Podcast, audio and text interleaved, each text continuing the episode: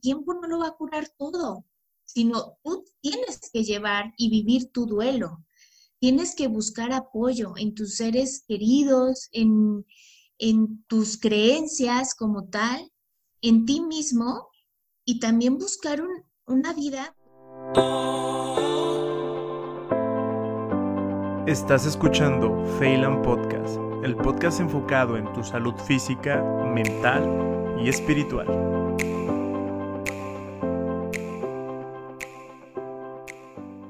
Hola, ¿qué tal? ¿Cómo están? Espero que estén bien, bastante bien. Muchas gracias por escuchar un nuevo episodio aquí en Phelan Podcast. Muchas gracias a todas las personas que están compartiendo los últimos podcasts y todas aquellas personas que que están escribiendo. Al final de cuentas, esto es para ustedes y de ustedes. En esta ocasión tengo una gran invitada, eh, una amiga, una persona que aprecio mucho. Es psicóloga, tanatóloga y próximamente mamá. ¿Cómo estás, Liz? Hola, pues muy bien. Muchísimas gracias, Mau, por invitarme. Estoy muy contenta por este espacio que me brindas muchas gracias a ti por aceptar. Y bueno, yo ya te conozco, cuentan, pero pues la audiencia aún no. Cuéntanos quién es, quién es Liz, qué hace Liz. Bueno, yo Lizette Liz, eh, realmente lo que hago es ser persona como primera opción. Eh, recordar que, aquí estamos todos para apoyarnos, para ayudarnos y para compartir ciertos conocimientos que cada uno tenemos como riqueza. Eh, soy psicóloga, estoy en, apoyando en Alumbra, en todo lo que se llama la cuestión de violencia y también de sector salud que ahorita tenemos muy, muy latente, ¿no? Toda la cuestión de COVID. Entonces, apoyo de manera psicológica a todas las personas que nos llaman de manera telefónica. También pues doy consultas psicológicas individuales y de manera online. Eh, ¿Qué más? Pues como decía, soy, soy mamá. Eh, ya en la semana 28, ya casi, pues voy a tener el gozo de ver a mi bebé. Primeriza, totalmente. Y pues también soy tanatóloga, ¿no? Eh, apoyo en esta parte del acompañamiento como tal para todo aquel que en su momento perdió o está a punto de perder a un familiar y a un ser querido. Muchas gracias, Liz. Ya entrando en tema en la cuestión de la tanatología, hay temas, hay, hay situaciones en la vida de cualquier ser humano. Antes que nada, este podcast, esta, esta conversación es con todo respeto a todas las personas que han perdido un ser querido o que están en ese proceso, y es el motivo que estoy haciendo esto, pero es algo tan común la muerte.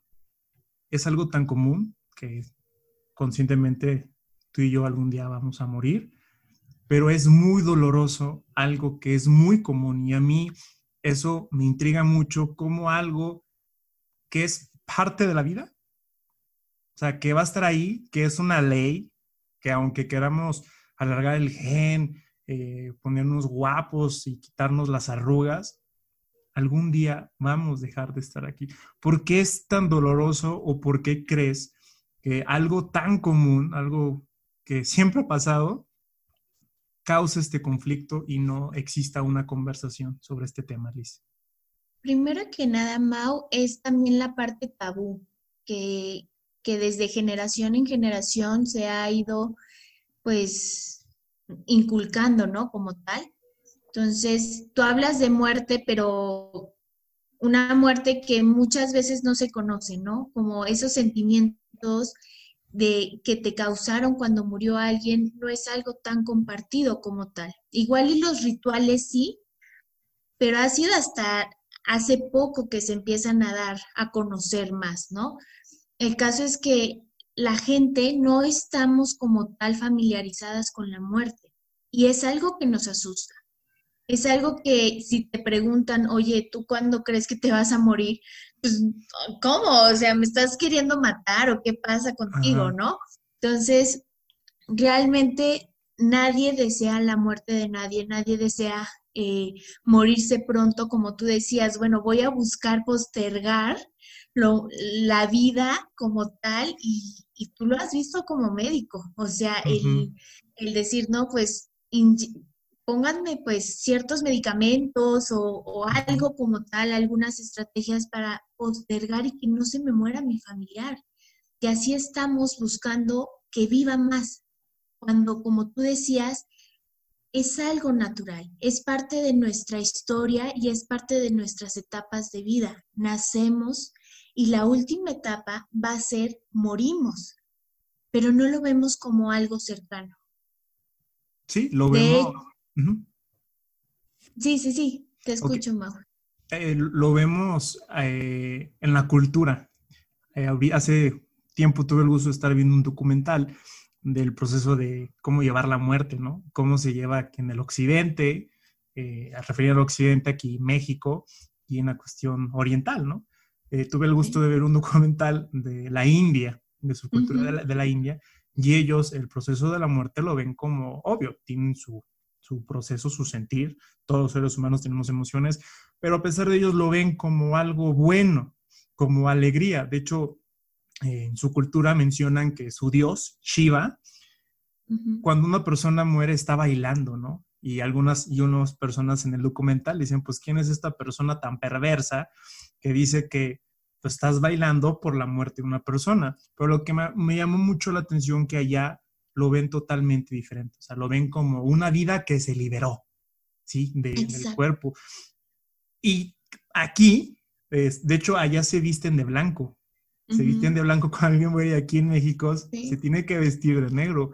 Como las culturas son totalmente diferentes y no sé, ¿tú qué opinas de ver la muerte como, pues, como algo bueno y más decirle a una persona que lo está sintiendo? en esa parte eh, yo creo que realmente el ver la muerte como algo bueno nos puede ayudar a enfrentarla mejor. El decir, bueno, a lo mejor y yo que soy creyente, eh, creo que mi familiar, si se portó bien aquí en la vida, pues va a ir al cielo, ¿no? entonces eso me tranquiliza, me tranquiliza mucho y digo, bueno, pasó a mejor vida. Y muchas veces, si te das cuenta, cuando alguien fallece, eh, en los mensajitos o en las conversaciones, se llega a decir, ah, está en un mejor lugar, ¿no?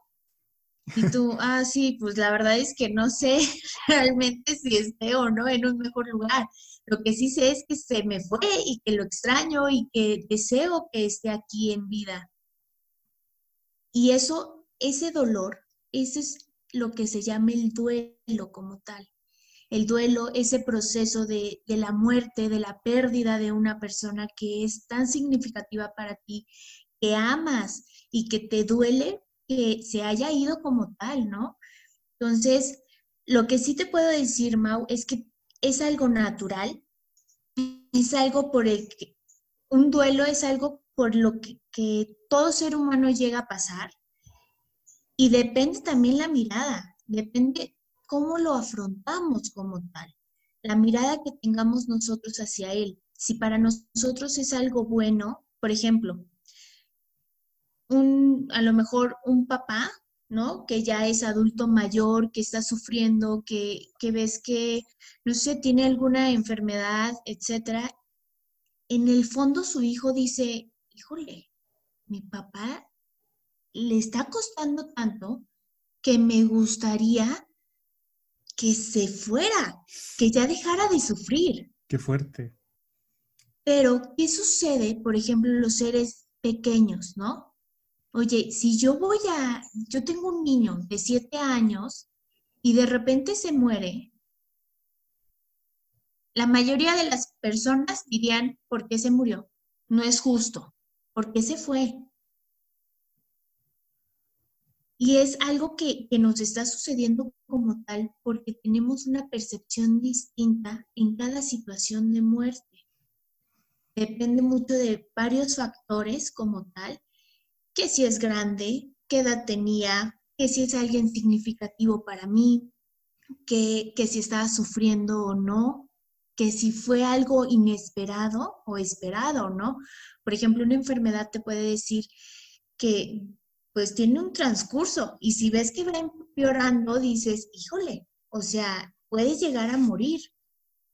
Y te va dando señales que para la persona que nosotros le llamamos doliente, que es el que pierde como tal a, a su ser querido, la persona doliente pues va teniendo esas señales y se va preparando para la muerte. Pero ¿qué pasa cuando de repente es una muerte espontánea? ¿Se murió de qué? No tengo idea, pero estaba bien y de repente se me fue. Y cuesta más trabajo. Sí, me hiciste recordar varios sucesos. Eh, ahorita comentaste sobre la cuestión del duelo. Tuve la oportunidad, el duelo tiene fases. ¿Qué fases son las, las del duelo, Liz? Depende mucho del, de como tal el autor que, que detectó estas fases.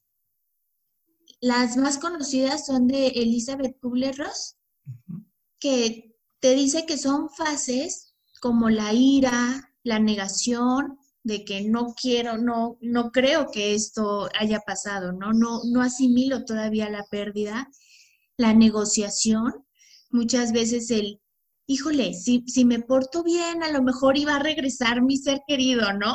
O sea, empiezas a, también a negociar. Em, la tristeza, que, que, también podemos ver como tal la, la depresión, ¿verdad? O sea, son fases que vamos teniendo al, a lo largo de este proceso, pero sí es importante, Mau, que sepamos que estas fases no tienen como tal eh, un orden. ¿Sí? La duda que Exacto, o sea, porque a veces uno piensa que, que tiene que pasar primero la negación y después la ira y después, etcétera, ¿no? Y no, o sea, se va presentando en tu proceso de duelo. O sea, no es, no es como receta de cocina, ¿no? De que, ah, estoy ahorita en aceptación, ya voy a entrar en depresión. Y Exacto. que yo lo leí de, otra, de otro lugar que decía que si era un proceso, tengan cuidado donde busquen información, porque algunos autores me dicen que son unas fases, y qué bueno que lo aclaras ahorita, que no es un, un proceso de receta de cocina. Liz, la cuestión de, bueno, el duelo es el, digamos, la resolución o el proceso de salida. Todas las muertes tienen un duelo, pero el, aquí influye mucho el tiempo. Hay una frase que siempre les gusta publicar a muchas personas para cualquier tipo de situación. Quizás ya la has escuchado, que dice, el tiempo lo cura todo. ¿Es cierto eso? Mira, eh, es una frase muy sonada eh, y que igual y te puede, te puede ayudar, pero es como esa frase de que estás pasando por una situación difícil y te dicen, todo está bien. Y dices, a ver, ¿cómo? No todo está bien. Entonces, sí, es una frase de esperanza que puede ser como tal. En el proceso de duelo, pues no, o sea, el tiempo no lo va a curar todo, sino tú tienes que llevar y vivir tu duelo tienes que buscar apoyo en tus seres queridos, en, tus creencias como tal, en ti mismo y también buscar una vida, pues ahora sí de aceptación sin aquella persona que acabas de perder. Es, como tal, pues, un proceso. Eh, el duelo generalmente dura dos años como tal.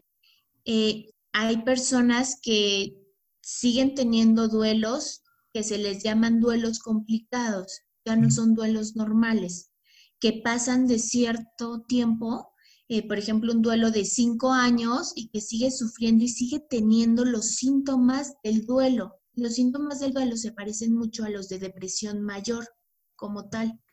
Y, y los siguen teniendo, ahí ya son duelos complicados. En los duelos complicados se recomienda que las personas vayan con un psicólogo, con una persona que los pueda atender, a lo mejor hasta con un psiquiatra, si es necesario, si se ha convertido en depresión mayor. Em, ¿Por qué? Porque es algo que tienen que trabajar y algo que no han podido superar. Entonces, sí es importante em, como tal que las personas que estén pasando por el duelo complicado puedan tratarse. Más que nada para que no se haga más intenso como tal. Mm. Ok, entonces, ¿y el duelo complicado es porque no hubo una buena, un buen proceso de resolución de duelo o fue así de que, ¡pum! O sea, de que salió. No, no, no. Generalmente es por, por la parte primera que comentabas, que no hubo una buena resolución de duelo y también depende mucho, Mau, de la parte de cómo es nuestra personalidad y qué tipos de afrontamientos tenemos nosotros como personas. Si nosotros, por ejemplo, perdimos a nuestros padres eh, en temprana edad y de repente perdemos a nuestro esposo, nos va a doler muchísimo, muchísimo más que una persona que no ha perdido a alguien. ¿Por qué? Porque nos va a recordar ese dolor que sentimos con nuestros padres. Entonces, todo depende también de la historia que tengamos, del duelo, de los duelos que hemos vivido y cómo los hemos afrontado. Si a mí, por ejemplo, de niña me dijeron, no vayas a ningún velorio, no vayas a ningún funeral, es que, eh, bueno, se fue al cielo, ¿no? Tu, tu familiar, pero no te explican la muerte, fíjate que murió y ya no va a estar aquí, pues es más difícil entender la muerte y por lo tanto es más difícil entender el duelo. Entonces depende mucho de cómo tú lo percibes, como me decías al inicio, ¿no? Como si tú lo ves como algo positivo o lo ves como algo negativo, con temor, ya te está costando más trabajo aceptar un duelo. Y entonces la importancia de, de, la comunicación con los hijos, ¿no? Hace poco hice podcast hablando sobre la educación, ya todas las cosas se previenen desde pequeños. Entonces, si no mal recuerdo, creo que a partir de los cinco o seis años, el niño empieza a analizar cognitivamente qué es la muerte. Empieza a preguntar, ¿no? ¿Qué es la muerte? Esto. Entonces, yo creo, pues, o sea, pues explicarle a un niño, eh, a veces digo, no, pues no le voy a decir, tienen esa, esa idea, ¿no? Porque no lo quiero traumar. Exacto. Sí. O lo quiero proteger, ¿no? No, es que, que, no, que no sufran lo que nosotros estamos sufriendo. Desde pequeños puedes educar eh, en ese dolor, que sientan el dolor, es algo natural, no, no, por eso tenemos que evitar ese dolor. Entonces, desde pequeños pueden, sí, eh, ir educando. A veces piensan, em, y es muy común, ¿no? Que se diga, no es que ellos no entienden, no entienden lo que está pasando. Pero es porque a lo mejor el, adulto les está costando tanto trabajo que ellos mismos tampoco están no entienden. Son ellos los que no entienden y no saben cómo explicarlo. E, exacto. Entonces dices, no, o sea, igual el niño no, no puede como tal em, comprender del todo la muerte ¿Por qué? Porque a, lo mejor hasta los 10 años es cuando ya su desarrollo está totalmente em, estable, por decirlo así, para entender totalmente el significado de muerte, pero no quiere decir que no lo entiende. Es decir, si es un niño pequeño, 6 años, y se le muere alguien muy cercano y significativo para él, a lo mejor lo primero que va a decir es, ah, es que se fue, es temporal, se fue de viaje. No, no comprende como tal el concepto de muerte, pero sí es importante el guiarlo y decirle, no, es que pues realmente ya no está, ya, ya murió y así nos va a pasar a todos. Y es el irles explicando y educando en la muerte. Qué fuerte, ¿eh? Porque ahorita parece chiste lo que tengo que contar, pero en realidad tengo un compañero que me compartió hace poco que tenía un animal, un perrito, creo que un perrito, una ranita. Ajá. Y no sé si lo dijo de juego, pero mencionó de que, ah, es que yo de chiquito tenía una ranita y dice mi mamá que se me escapó.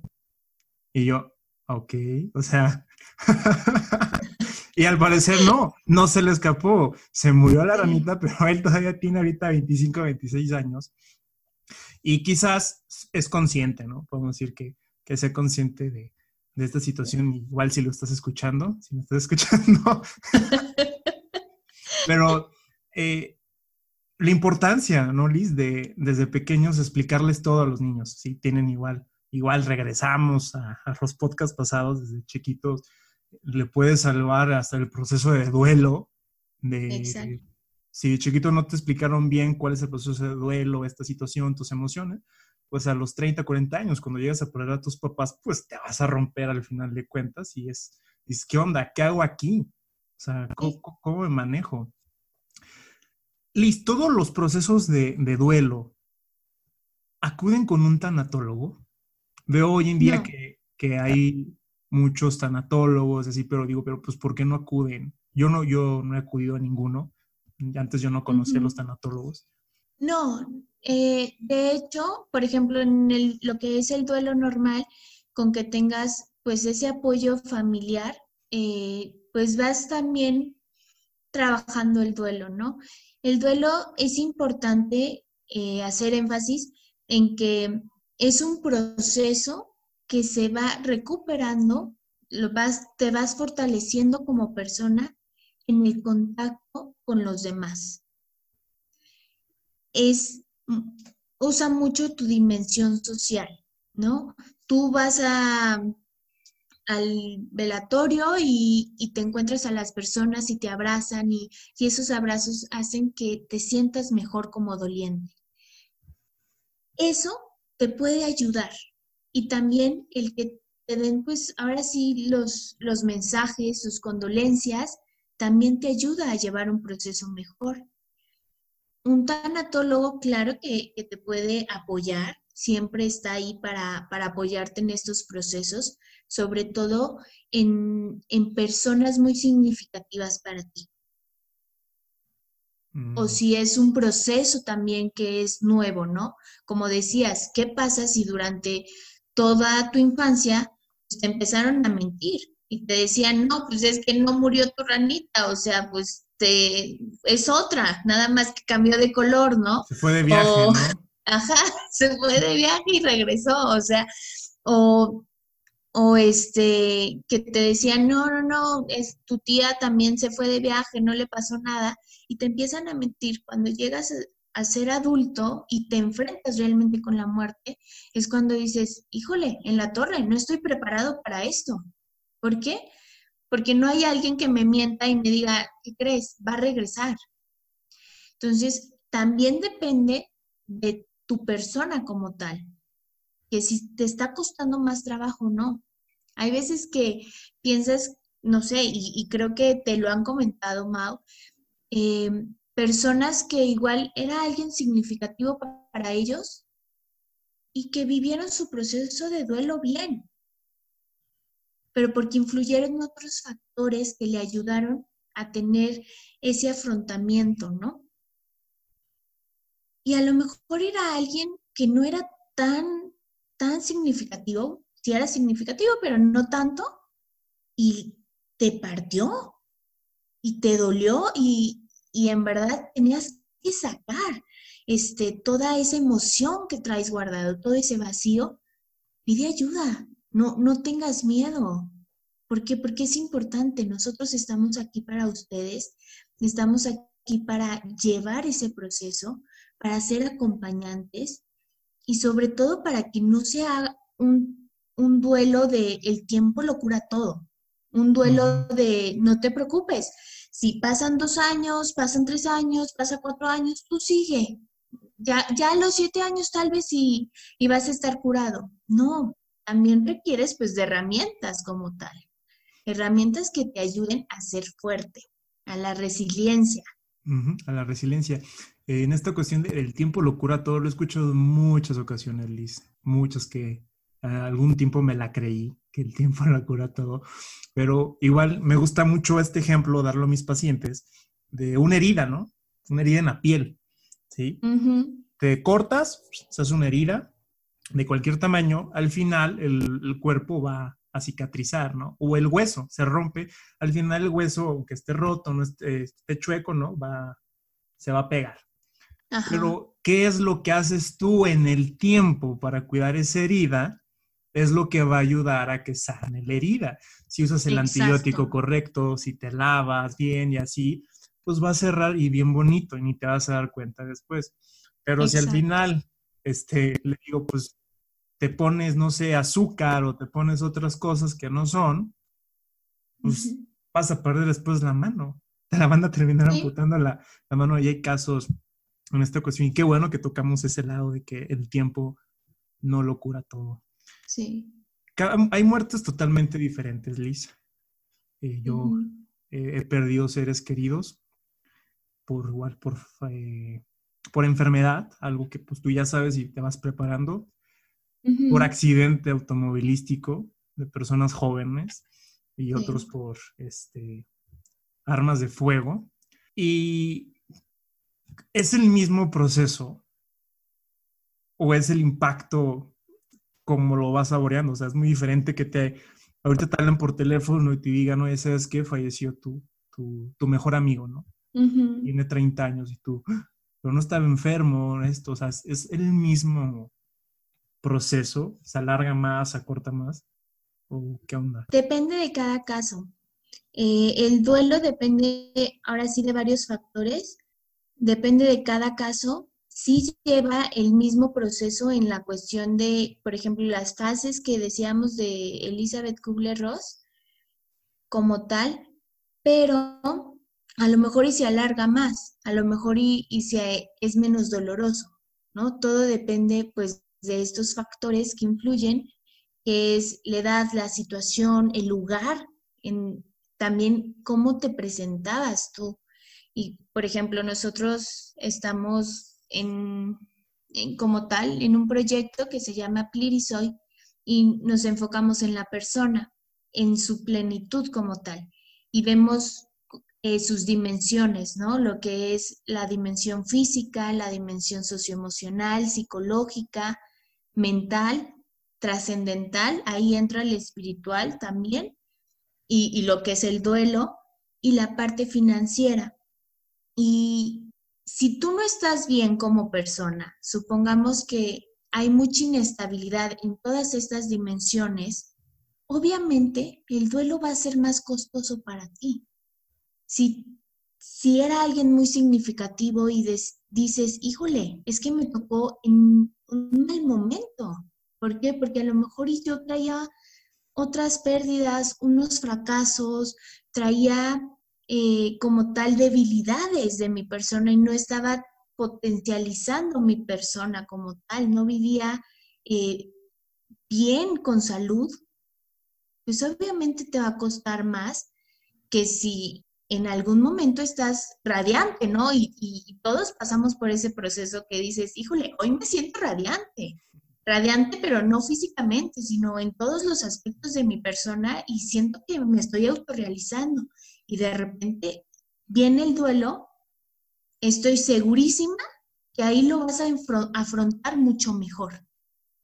¿Por qué? Porque tienes factores que te ayudan sólidos como persona que dices, ok, es algo que duele, lo aceptas, porque tampoco es evitar que, ay, no, no, no, yo estoy bien, no, no, hombre, yo estoy súper bien, e, es parte de la vida, ¿no? Pues se muere ya, no, o sea, sí es parte de la vida, pero duele.